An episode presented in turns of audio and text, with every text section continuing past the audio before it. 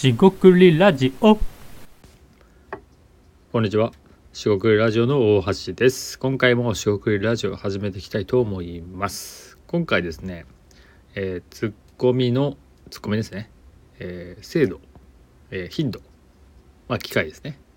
を増やすと、まあインプットですね、が増えてアイデアが生まれてくるんじゃないか。まあそんな、えーツッコミのね頻度とかですね、えーまあ、ツッコミ増やすってことですけどもを、えーテーマに話していきたいと思います。今回もどうぞよろしくお願いいたします。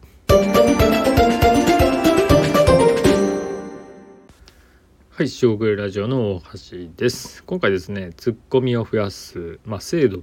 とも言ったんですが、まあ、頻度機会ですね。まあ、頻繁に、えー何度も突っ込んでいくという話をしていこうかなと思います。で結果的にですねこれが、まあ、アイデアを増やすため、えーアイデアを生み出すための、まあ、インプットになると土台ですね。でそれがあってアイデアっていうのは生まれてくると。でそんなアイデアの、えーメカニズムですよね。話しても、まあ、そんな面白くないかもしれないので今回はツッコミみたいなところに絞って、え話をしていこうかなと思います。で今回ですねまあ自分のメモとしてこれはあのラジオメモではないんですけど普段やってるメモを見るとあのタイトルをパーッとこう見てるんですけどなんか突っ込んでるんですよね。まあ、例えばですがあの最近リリースされたわけじゃないのかな？1年前ぐらい2年前ぐらいですかね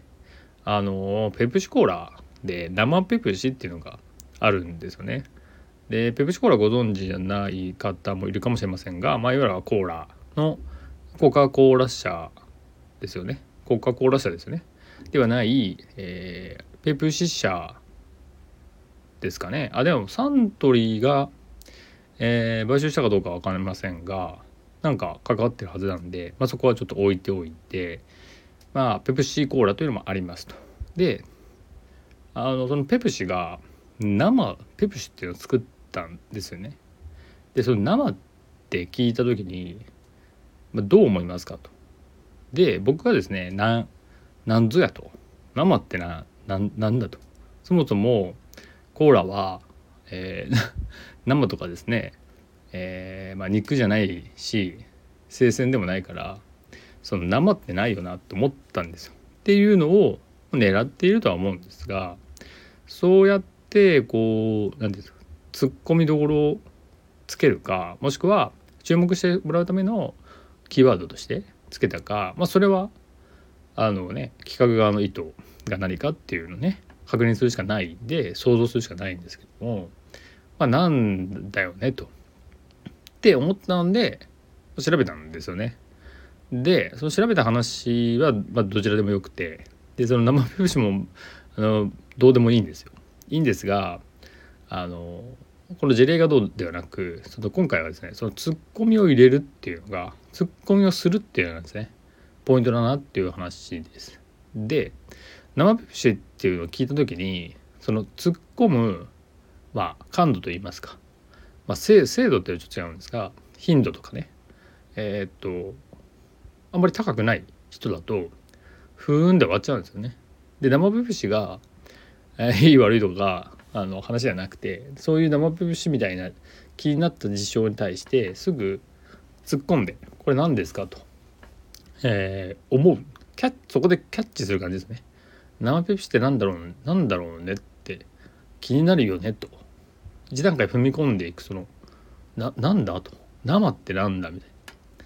これは前あの話したかわからないんですが多分話しますねあの言葉のね語源というか由来をなんだろうとかね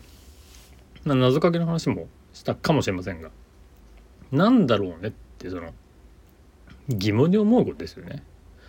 でこれがまあ一つ生ペプシ、えーという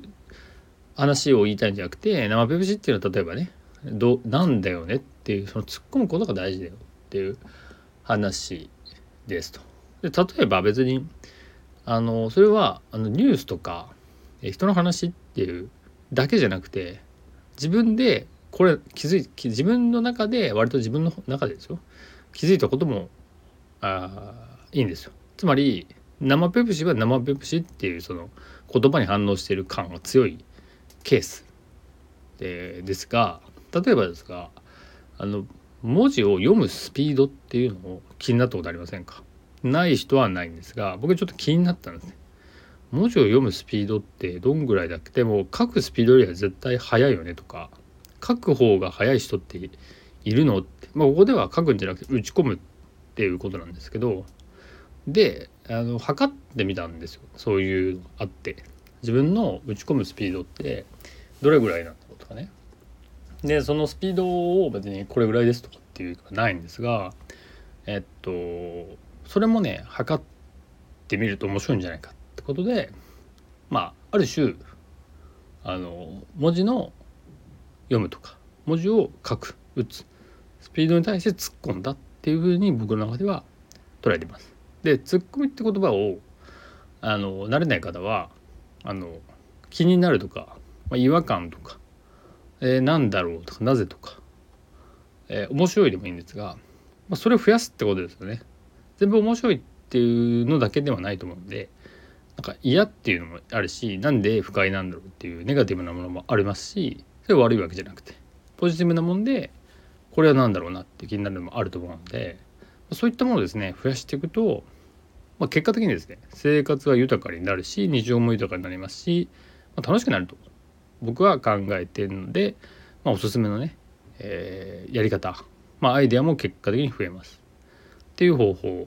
かなって改めて思ったんで今回はそのツッコミですね。